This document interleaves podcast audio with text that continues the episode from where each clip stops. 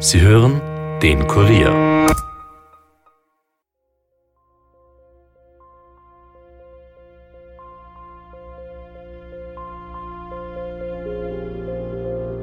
Ja, sehr lebenslustiger Mensch war er. Und immer lustig, immer gut drauf und im Hintergrund habe ich dann eben nur diese tiefen, dunklen Stimmen, was ich gesagt habe, reden gehört. Aber ich konnte es nicht entscheiden. Tschechisch war es nicht, irgendeine andere Sprache. Ich kann aber nicht sagen, welche Sprache. Das waren zwei Männerstimmen. Oder waren es mehrere? Das erbeutete Diebesgut und die Erkenntnisse, die wir aus dem Ermittlungsverfahren haben, lassen jetzt nicht unbedingt kompatible Schlüsse zu. Da ist er weggefahren, einkaufen gefahren, kommt mit fünf rote Rosen zurück. Und Rosen ist immer Abschied.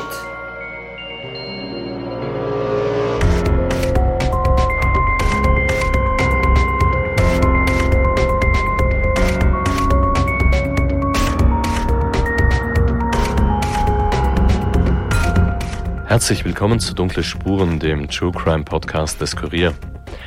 Mein Name ist Stefan Andres und was wir gerade gehört haben, waren Ausschnitte unter anderem aus dem ersten Teil des Falles Franz Leins, den Kurierreporterin Elisabeth Hofer recherchiert hat, aber auch schon ein bisschen von dem, was wir heute hören werden und Elisabeth Hofer ist selbstverständlich auch wieder bei mir im Studio.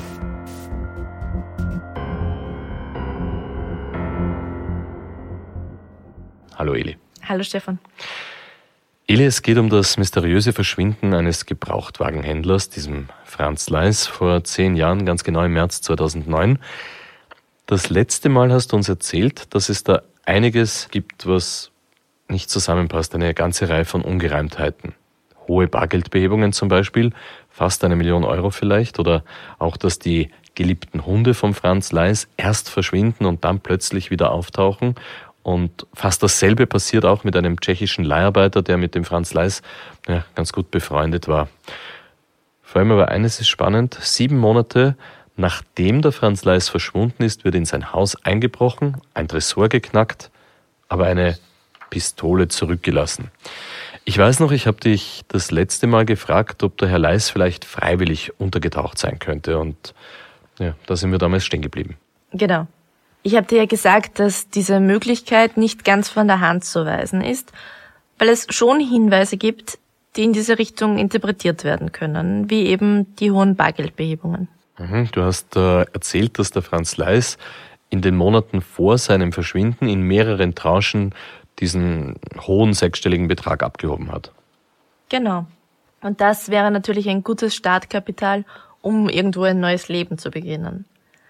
Allerdings hat mir Franz Leis Lebensgefährtin Monika erklärt, dass ihr Partner immer eine sehr große Menge Bargeld abgehoben und bei sich getragen hat. Wenn der was verkauft hat, habe ich gesagt, nimm gleich Geld mit, dann kannst du das gleich kaufen. Und das erklärt sich aus, warum er immer das viele Geld einstecken gehabt hat. Das war auch immer. Weil das hat mit der Kriminalbeamte gefragt, warum er immer so viel Geld. Sag ich, ja, der hat 5000 eingesteckt gehabt, weil wir einen Ausflug gehabt, gemacht haben. Und wir sind irgendwo hingekommen. Er hat viele Leute gekannt. Ununterbrochen ist er wo gegrüßt oder angesprochen worden. Du, ich war Auto, das, das. Dann hat er das Auto gekauft. Weil was er hat, hat er. Das Geld hat er immer mitgehabt. Und punkto Geld, denke ich, war das wahrscheinlich auch irgendwo sein Verhängnis. Hundertprozentig. Es dürfte also zur Persönlichkeit von Franz Leis gehören, viel Bargeld bei sich zu tragen, weil er dann gleich zuschlagen konnte, wenn sich irgendwo ein gutes Geschäft ergeben hat. Die Kriminalpolizei sieht das ähnlich. Also Ermittler Linzer glaubt auch, dass die großen Behebungen vor allem mit den geschäftlichen Tätigkeiten von Franz Leis in Verbindung stehen. Aber woher hat der Franz Leis überhaupt so viel Geld? Ich meine, ich habe jetzt keine 100.000 Euro einfach so herumliegen, geschweige denn mehr oder du vielleicht? Nein, das stimmt, ich auch nicht. Aber Franz Leis hat, bevor er nach Kleinhaugsdorf gezogen ist, ein Grundstück in Spillern, also nähe Korneuburg gehabt. Dort hat er auch einen Gebrauchtwagenhandel betrieben und dieses Grundstück samt einer Lagerhalle hat er verkauft. Also da dürfte ein Großteil des Geldes hergekommen sein. Davon abgesehen war er tatsächlich ein tüchtiger Geschäftsmann. Ob seine Geschäfte jetzt immer ganz legal waren, das ist eine andere Frage. Wobei, rund um die Zeit seines Verschwindens dürfte er sich plötzlich auch Sorgen um seine finanzielle Zukunft gemacht haben. Da war ja gerade die Wirtschaftskrise da, 2009. Und da hat er zu mir gesagt, sagt, der auf der Bank hat gesagt, ich muss schon, schon längst was machen. Naja, ich weiß nicht, was sie machen. Nein, ich brauche Geld, ich brauche Geld, ich muss wieder ein Geschäft machen. Oder habe ich auch nicht gewusst, meint er mit Auto oder eben, was, was versteht er unter Geschäft? Also offenbar hatte Franz Leis rund um die Zeit seines Verschwindens plötzlich Geldprobleme. Wieso auch immer. Und wir haben ja vorhin gerade gehört, Monika glaubt auch, dass ihm das Thema Geld irgendwie zum Verhängnis geworden ist. Vielleicht hat er gespielt. Ich meine, Glücksspiel. Da ist man relativ schnell viel Geld los. Nein, also darauf hat sich zumindest bei meiner Recherche, aber auch bei den Ermittlungen der Polizei kein Hinweis ergeben. Aber es ist schon seltsam. Beim Einbruch in sein Haus 2009 sind ja aus dem Tresor auch Uhren und Schmuck gestohlen worden. Also eigentlich dürfte da schon halbwegs ein Vermögen da gewesen sein. Dieser Einbruch, den kann ich auch noch nicht so ganz einordnen. Da verschwindet jemand und dann wird sieben Monate später ausgerechnet in den seinem Haus eingebrochen.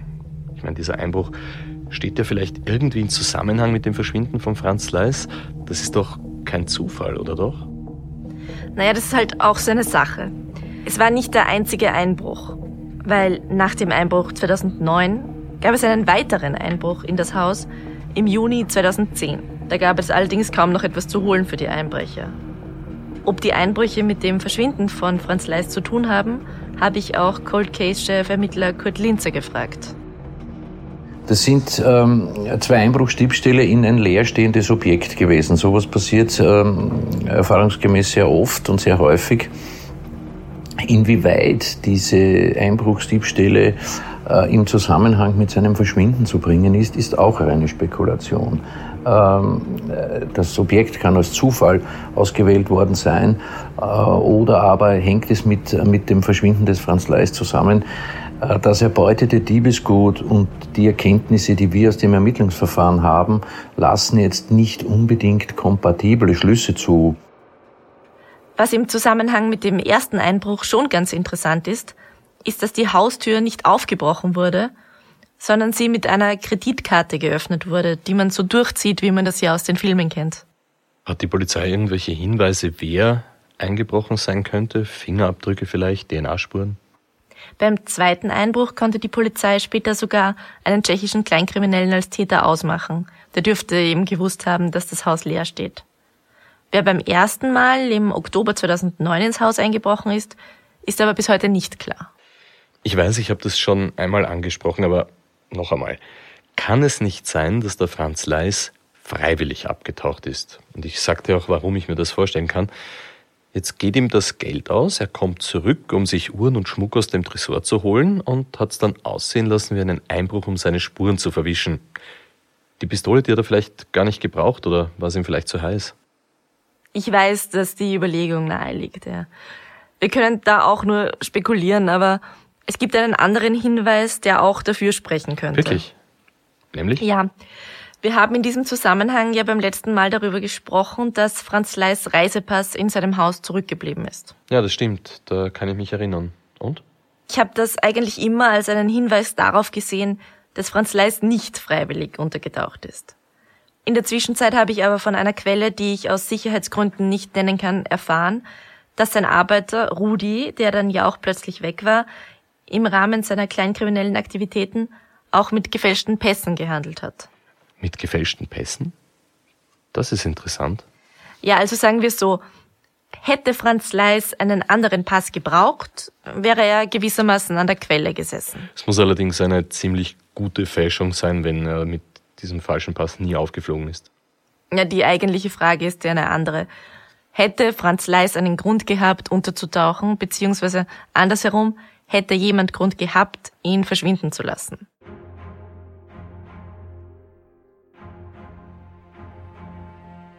Und um das zu beantworten, ist es, glaube ich, wichtig, dass wir uns jetzt Franz Leis Leben ein bisschen genauer anschauen.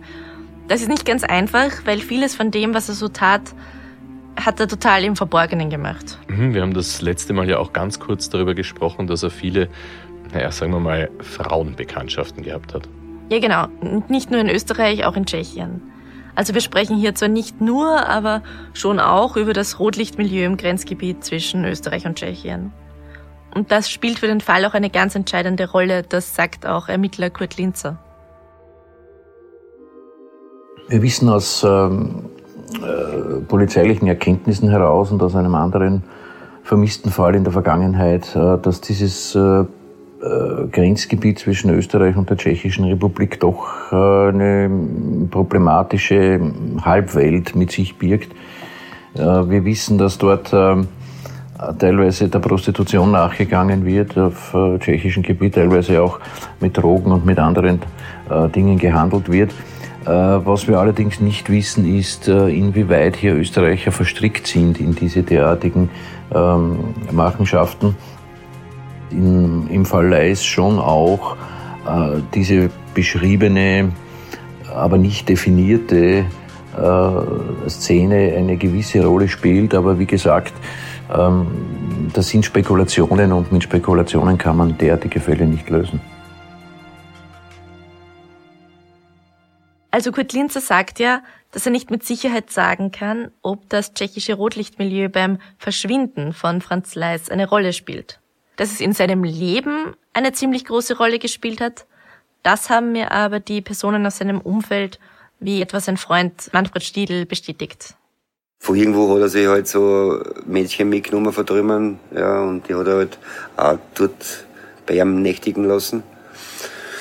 Und ja, am nächsten Tag hat er sie wieder heimgeschickt. Früher, wie die Grenze aufgemacht hat, war man natürlich äh, ja, Neuland gewesen und ja, sind wir regelmäßig schon mitgefahren klar, äh, Bekanntenkreis, äh, da haben wir sich drüben aufgebaut. Aber das Rotlichtmilieu ist fest in russischer und albanischer Hand drüben. Ob es jetzt noch so ist, weiß ich nicht, aber früher war es so, vor zehn Jahren, also waren viel, viel, viel Russen. Irgend so Mädchen soll der Herr Leis mitgenommen haben, sagt der Herr Stiedl. Klartext, wir sprechen von Prostituierten. Ja, also Franz Leis hatte sicher auch andere Frauenbekanntschaften in Tschechien, aber wir wissen, dass er auch mit Prostituierten verkehrt ist. Aber der Franz Leis hat auch eine feste Freundin gehabt. Monika, hat die von dem Ganzen überhaupt nichts gewusst? Doch, die wusste das. Das habe ich ja auch beim letzten Mal schon angeschnitten. Mit Monika hatte Franz Leis eine sehr ungewöhnliche Beziehung. Von Typ her war er Womanizer, Aufreißer.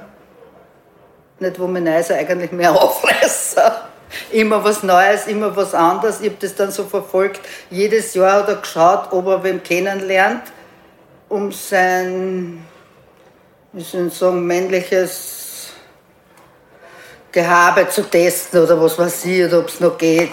Und dann habe ich ja auch mitgekriegt, bei ihm sind etliche Frauen kommen, eine kleine Rothaarige, eine Schwarze und das und da und dort. Hat Ihnen das weh dann, weil Sie gewusst haben, dass er mit anderen Frauen auch unterwegs ist? Ja, nein, ich weiß aber nicht warum. Das frage ich mich bis heute. Ich habe gewusst, dass sie nach Horn gefahren sind, da treffen wir eine Schwarze, habe ich reden gehört. Ich habe gewusst, dass er da und dort hinfährt oder mitkriegt beim Reden oder an der Art und Weise, weil einmal war ich auch bei ihm, wir haben es schon gemütlich gehabt und auf einmal Punkt 6 sagt er so, jetzt fährst, nimm dir deinen Wäschkorb und fahr. Sag ich, okay, gute Unterhaltung, sage ich, Schön soll es sein, passen soll es für dich. Hauptsache, du bist glücklich. Hauptsache, du bist glücklich. Ich glaube, Monika hatte sich da einfach damit abgefunden, dass der Franz Leis so ist, wie er ist. Ein bisschen wild und einfach ein Frauenheld. Und Monika hat es akzeptiert, weil sie auch wusste, dass er sonst nicht bei ihr bleibt. Darum hat es sie auch so stutzig gemacht, als einige Monate vor Franz Leis Verschwinden plötzlich eine große Veränderung zu bemerken war denn im Verhalten ihres Lebensgefährten, aber eigentlich in seinem ganzen Leben war dann auf einmal alles anders. Ja, was war da alles anders und vor allem warum? Das, Eli, erzählst du uns bitte gleich und zwar nach einer kurzen Werbepause.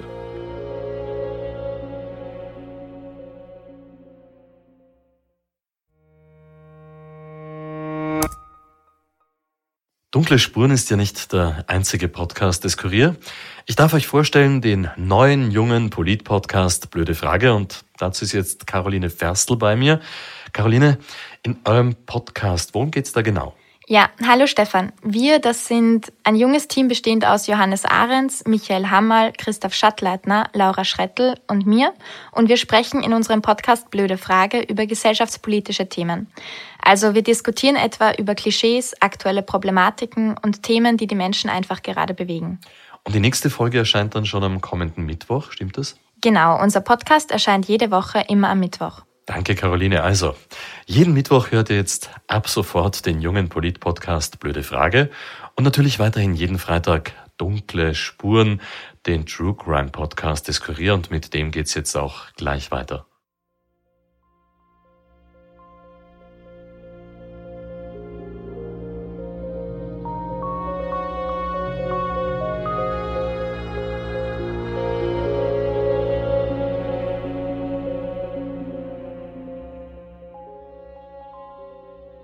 Willkommen zurück zu Dunkle Spuren und dem Verschwinden von Franz Leis. Elisabeth, vor der Pause hast du erzählt, dass sich in Franz Leis Leben auf einmal ja eigentlich alles verändert hat. Ja, also das war schon ein längerer Prozess, aber angefangen hat die Veränderung im Oktober 2008. Monika kann sich ziemlich genau erinnern, als sie das erste Mal bemerkt hat, dass sich ihr Partner untypisch verhält. Dann am März 2009 ist er verschwunden und im Oktober 2008 ins Gesicht hat er mir es nicht sagen können. Am Telefon hat er gesagt, du weißt, dass ich da und dort rausgras und du weißt, dass ich das mache und dass ich das mache und dass ich dort bin und da bin und trotzdem halt zu mir. Und wenn wir miteinander zusammen sind, dann passt es. Und ob ich mir vorstellen kann, er möchte mit mir alt werden. Nein, nicht alt werden, zur Ruhe setzen. Sowas, zur Ruhe setzen. Oh, ich war baff. Wenn man sagt, er, der große Herr Leis, sagt mir sowas, ich, die Einzige, tausend andere Kinder und hat er und was weiß ich. Und mir sagt er das. Und da bin ich schon stutzig geworden. Also man muss sich Monikas Verwunderung einmal vorstellen. Nachdem sie, milde gesagt, Franz Leis sieben Jahre gekannt hat und in dieser Zeit gewissermaßen eine On-Off-Beziehung inklusive aller möglichen Mehrgleisigkeiten mit ihm geführt hat, will er plötzlich eine exklusive Beziehung und sich mit ihr mhm. zur Ruhe setzen. Und das war noch nicht alles. Ungefähr um die Zeit, also ab Oktober 2008, haben sich auch noch andere Dinge verändert. Und dann ist er oft in der Nacht zu mir gekommen, hat angerufen um 10 Uhr am Abend, du kannst zu dir kommen. Der um 10 Uhr auf die Nacht, der fährt von da oben runter oder ist er von Wien gekommen, ich weiß es ja nicht. Ja. Aber das hat nicht zu ihm gepasst. Dieses unverhoffte Kommen und dann habe ich immer gemerkt, irgendwo, er hat eine Angst oder ist beunruhigt. Also es muss irgendwas passiert sein, was halt bis heute leider keiner weiß. Weil, da, dass er zu mir kommt am Abend, in der Nacht, da habe ich mir gedacht, da ist er von irgendwo geflüchtet oder, oder wollte nicht allein zu Hause sein. Der freiheitsliebende, bindungsscheuende Franz Leis will nicht nur plötzlich eine exklusive Beziehung mit seiner Lebensgefährtin führen, er sucht auch verstärkt Kontakt zu ihr. Ja, vor allem in der Nacht. Das ist der Monika schon wirklich seltsam vorgekommen. Also zuerst die Geldsorgen, dann der Wunsch nach Exklusivität und dann dass er plötzlich nicht mehr allein sein wollte in der Nacht. Also irgendwas muss passiert sein um die Zeit im Oktober 2008. Und die Antwort, was das sein könnte, die liegt wohl bei seinen Ausflügen nach Tschechien. Ich habe mich dann ins Auto gesetzt und bin selbst nach Tschechien gefahren, um zu sehen, was da im Grenzgebiet nach Einbruch der Dunkelheit so los ist. Wie schaut's dort aus? Du warst ja dort. Beschreib uns die Gegend ein bisschen. Gleich nach dem Grenzübergang Kleinhaugsdorf kommt nach wenigen Metern Excalibur City mit den ganzen Shoppingmöglichkeiten und Restaurants und so. Und das ist noch sehr hell beleuchtet. Aber danach, wenn man in Richtung Znaim weiterfährt, gibt es eigentlich nur mehr Straßen und Felder. Am Straßenrand tauchen dann im Scheinwerferlicht immer wieder plötzlich Frauen aus der Dunkelheit auf, die dort ab dem frühen Nachmittag stehen und sich prostituieren. Zu dieser kalten Jahreszeit sehen sie eigentlich gar nicht so auffällig aus, weil sie in dicke Jacken gehüllt sind. Im Sommer zeigen sie dafür auffällig viel Haut. Das sind wirklich Frauen aller Altersklassen, die dort den ganzen Tag im Freien stehen. Manche tanzen jetzt im Winter ein bisschen, um sich warm zu halten, bis dann ein Auto kommt, in das sie einsteigen. Weil es keine Straßenbeleuchtung gibt, muss man als Fahrer sehr aufpassen, um keine der Frauen unabsichtlich zu streifen. Das wäre mir einmal fast passiert, weil sie so unvermittelt im Dunkeln stehen oder am Straßenrand entlang gehen, obwohl da wirklich viel Verkehr ist. Und in der Gegend rund um Znaim werden auch an der Straße überall Bordelle und Laufhäuser auf Plakaten beworben. Das ist ein bisschen seltsam, weil vom rechtlichen Standpunkt her gibt es in Tschechien offiziell keine Prostitution. Also sie ist weder verboten noch irgendwie reglementiert, weil es sie rein juristisch einfach gar nicht gibt. Und in diesem Halbdunkel hat sich eben auch Franz Leis bewegt. Wir wissen, dass er oftmals in der Tschechischen Republik war, aber wir wissen nicht, wo er war. Das ist unser großes Problem in diesem Fall. Und wir wissen auch nicht, was er dort konkret gemacht hat. Äh, er hat seinen Freunden, seinen Arbeitern und auch seiner Lebensgefährtin immer wieder gesagt, dass er in die Tschechische Republik war und war dann stundenlang nicht da und ist am Abend zurückgekommen. Das Thema ist, was hat er in diesen Stunden, die er in der Tschechischen Republik war, gemacht? Und das wissen wir nicht. Das ist das Problem im Fall Franz Leis. Also die große Frage ist, was hat Franz Leis in Tschechien getrieben? Das wollte ich bei meinem Ausflug eben herausfinden. Und in Znaim habe ich dann auch Dr. Rainer König-Höllerwöger kennengelernt. Er ist Soziologe und Sexualwissenschaftler und hat das Rotlichtmilieu rund um Znaim genau erforscht und auch ein Buch darüber geschrieben. Er hat mir erklärt, dass die Prostitution in der Gegend aktuell wieder stärker zu florieren beginnt. Momentan ist wieder ein bisschen die Phase des Wilden Westens da. Es geht alles. Das, ich war gestern schockiert. Ich kam, bin am Abend unterwegs gewesen. Normalerweise ist um 18, 19 Uhr spätestens überhaupt schon finster auf der Straße. Dort beginnen dann die Bordelle, die bordellähnlichen Einrichtungen ab 18, 17, 18 Uhr. Normalerweise ist Schluss. Aber da sind vier gleich auf der Straße mit einem Herrn, nehmen an, das war der, der war sehr lustig, der hat die richtig, die werden auch zum Teil auf Drogen gesetzt die standen dort auf dem Parkplatz, die eine Tankstelle, die erste, wenn man über die Grenze rüberkommt, links. Nein, nicht die erste, falsch. Das ist die letzte, die, die zweite, dann gibt es ja noch in Slime da noch welche. Die, die standen dort, wo die LKW sind, der Inflagranti, da ist das Inflagranti, vis-à-vis -vis Tankstelle. Und da stehen immer welche, die Hinterleute. Da trifft man Hinterleute, manchmal erfährt man was, manchmal nicht. Und da standen so viele, mir vollkommen Unbekannte. Die waren sicher nicht mehr als 20. Die waren nicht mehr als 20, heißt in diesem Fall, die Prostituierten waren nicht älter als 20 Jahre. In jedem Fall merkt man, glaube ich, dass Rainer König Höllewöger sich im Milieu wirklich viel bewegt und sich dort sehr gut auskennt. Darum habe ich ihn dann auch gefragt, ob er Franz Leis vielleicht einmal kennengelernt hat. Ich habe den Herrn Leist leider nicht äh, kennengelernt, aber ich schließe es nicht einmal aus, dass ich ihn wo gesehen habe, weil er noch in der Phase, wo ich nicht von dem Ganzen wusste, es verschwinden Leute und der, der Zugang, der Zusammenhang zur Grenzregion ist halt doch äh, oft auf der Hand. Rainer König-Höllewöge hat mich und meinen Kollegen Tobias Peböck dann auch auf eine seiner nächtlichen Forschungstouren mitgenommen.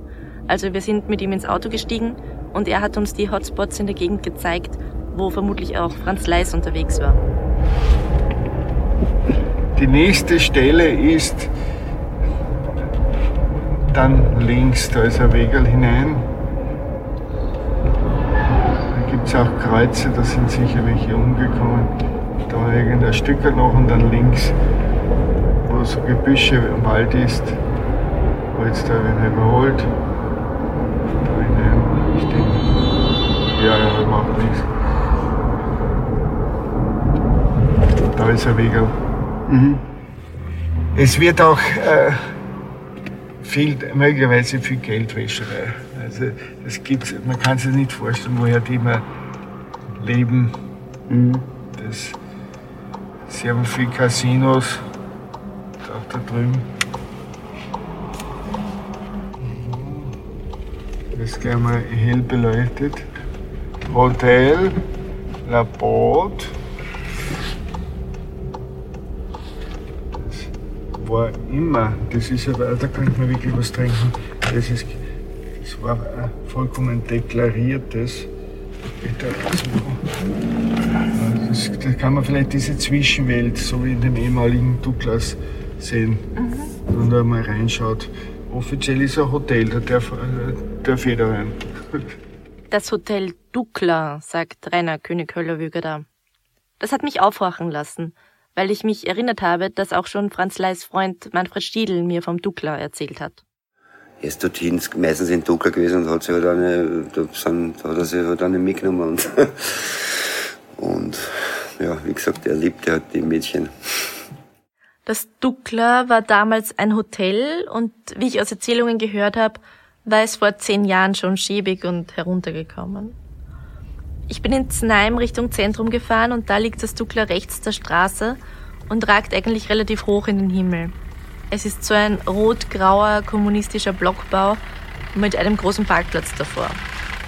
Das ehemalige Hotel steht heute zu einem großen Teil leer. Ich habe in den meisten Fenstern kein Licht gesehen. Aber was es schon noch gibt, ist so eine Spelunke, also ein Bierlokal, das zum Hotel gehört hat. Da bin ich dann hineingegangen und habe mich umgeschaut. Und da stehen so lange Tische mit rot-weiß karierten Tischdecken und Plastiksesseln. Der Boden ist ein bisschen klebrig und es liegt so ein Geruch von Bier und Schweiß in der Luft. In den Tischen sind, als ich da war, ausschließlich Männer mittleren bis höheren Alters gesessen, die ein Bier nach dem anderen getrunken haben und mich ziemlich schräg eingeschaut haben, als ich reingekommen bin. Hinter der Bar ist eine Kellnerin gestanden, die ein bisschen mitgenommen ausgeschaut hat. Die habe ich dann nach dem Besitzer, dem Patrick, gefragt. Von ihm habe ich nur den Vornamen gekannt. Den Patrick? Patrick, heute gibt's nicht. Wann kommt er wieder? Morgen.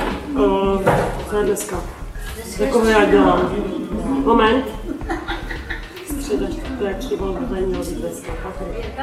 Wollte ihn eigentlich nach Franz Leis fragen. Die Kellnerin hat mich aber nicht sehr gut verstanden und ich kann ja auch nicht Tschechisch. Jedenfalls war Patrick nicht da. Der Besuch hat sich also nicht wirklich ausgezahlt. Ich fand alles sehr düster dort und eigentlich ziemlich eingeschlafen. Als Franz Leis und seine Freunde früher dort waren, dürfte es da aber ziemlich zugegangen sein. Da sind ja so viele Jugend dort gewesen, das sind ja so viele, das ist der größte Abschaum war immer dort. Also da hat sich oft was angespielt. Und um 20 Uhr am Abend sind so alle Himmelsrichtungen, wie wenn wo Honig aufgestrichen ist, sind diese typischen Rastkacheln gekommen. Dort haben sie immer mit den Schwarzen, mit den Türken, mit denen haben sie halt ja ein bisschen Geld verdient. Ne? In einem Buff ist nicht so zu tun. Wer ist die Person, die wir da gerade gehört haben? Eine Person, die das Milieu sehr gut kennt und zu der ich Kontakt herstellen konnte, weil sie im Nachtleben und im Vergnügungsbereich in der Gegend eine ziemlich große Nummer ist. Damit diese Person mit mir geredet hat, musste ich ihr aber Anonymität zusichern. Also gut, diese Person sagt, dass der Franz Leis in diesem Hotel, dem Dukler, Frauen getroffen hat. War das vor oder nachdem er seine Lebensgefährtin um eine exklusive Beziehung gebeten hat? Davor. Dass er eine exklusive Beziehung mit Monika wollte, das war im Oktober 2008. Das hat sie stutzig gemacht. Aber ab Jänner 2009 hat sich der Franz Leis dann vollends verändert. Im März ist er verschwunden und im Jänner hat das so angefangen. Und komm rauf und kannst eh da bleiben. Und dieses anhänglich sein und beunruhigte sein, weil ich war bei ihm, na wer kommt denn?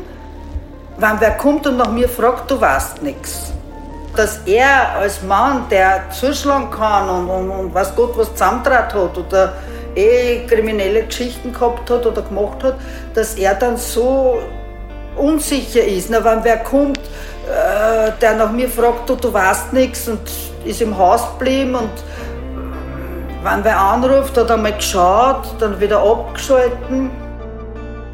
Okay, der große Franz Leis. Der Mann, der schon noch einmal zuschlägt. Dieser Franz Leis hat auf einmal Angst. Ja. Und zu alledem ist dann noch hinzugekommen, dass Franz Leis sich ab dieser Zeit immer öfter Monikas Auto ausgeborgt hat, statt mit seinem eigenen zu fahren. Das alles hat sie zu einem Schluss geführt. Jetzt rückblickend muss irgendwas da in der Zeit gewesen sein. Und dann muss über Weihnachten oder in der Zeit bis zu seinem Verschwinden irgendwo irgendwas passiert sein, dass alles total anders war. Ich habe aber, wie gesagt, noch immer die rosa Brille gehabt. Die große Frage lautet jetzt natürlich, was ist in dieser Zeit passiert? Wenn wir das wüssten, dann wäre der Fall ja geklärt. Die Menschen, die Franz Les kannten, haben jedenfalls ganz unterschiedliche Vermutungen. Also ich glaube, dass er da mit seinen mit seine Bekannten, was er drüben gehabt hat, dass er da halt falsche Bekannte getroffen hat, die was halt vielleicht auf, die, auf sein Vermögen aus war. Und die Frau, was er mitgehabt hat, dass er irgendwie, irgendwie solche Unterwertaktion, dass er ihm doch äh, durch irgendeinen Vorwand äh, gesagt okay, vermieden, wir haben das oder das und dann werden sie ihm, ja, ich glaube ich glaub auf jeden Fall, dass das ein, ein Verbrechen war. Der Manfred Stiedl spricht also von einem Verbrechen, besser gesagt sogar von einem Mord. Was sagt die Polizei dazu? Die geht auch mehr von einem Verbrechen als von einem Untertauchen aus. Sonst wäre das wohl auch kein Cold Case Fall geworden, denke ich. Hm. Und was glaubt die Monika? Glaubt sie auch, dass es ein Verbrechen war? Sie ist sich nicht sicher. Auch weil sie das Gerücht gehört hat, dass Franz Leis eventuell noch am Leben sein könnte. Das hat sich in Kleinhaugsdorf über die Jahre irgendwie breit gemacht. Genauso wie eben auch das Gerücht, dass er zu drei Männern ins Auto gestiegen sein soll die Polizei kann aber beides nicht bestätigen. Deswegen hat Monika die ganze Geschichte auch über all die Jahre nicht losgelassen. Und wahrscheinlich wird sie das auch nie. Dass er noch rechtzeitig geflüchtet ist, das haben wir oft gedacht. Weil ich habe ja fünf Tage vorher oder zwei Tage vorher vor ihm rote Rosen gekriegt. Nie, nie, nie hätte er einer Frau äh, Blumen geschenkt. Auch mir nicht. Da ist er weggefahren, einkaufen gefahren, kommt mit fünf rote Rosen zurück. Und Rosen ist immer Abschied. Also zumindest war es bei mir in meinem Leben bis jetzt immer so. Ich sage, Franz, was ist denn los? Na, das freut mich aber. Und dann, erst im Nachhinein, wenn du ein bisschen zur Ruhe kommst, dann haben wir gedacht, vielleicht ist er doch verschwunden.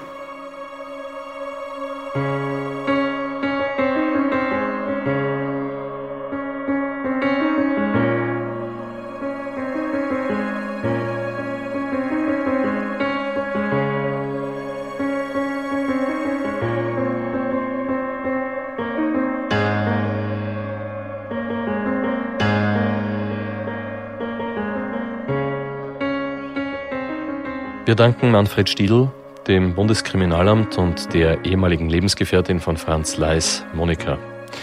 Ja, und wenn ihr Hinweise zum Verschwinden von Franz Leis habt, dann wendet euch bitte entweder unbedingt direkt an das Bundeskriminalamt unter 01 24 8 36 58 98 50 25 oder an dunklespuren.kurier.at. Und eure Meinung ist jetzt auch gefragt. Helft mit, unseren Podcast noch besser zu machen, indem ihr einen Fragebogen zu dunkle Spuren ausfüllt auf www.kurier.at slash podcastumfrage. Ich verspreche euch, das Beantworten dieser Fragen dauert nicht länger als fünf Minuten, also bitte ab auf www.kurier.at Podcast-Umfrage und den Fragebogen ausfüllen. Dunkle Spuren ist ein Podcast des Kurier. Moderation Stefan Andres, Reporter Yvonne Wiedler, Michaela Reibenwein, Dominik Schreiber und Elisabeth Hofer, Schnitt Tobias Peberg und Dominik Kanzian. Musik Tobias Schützenberger, produziert von Elias Nabmesnik.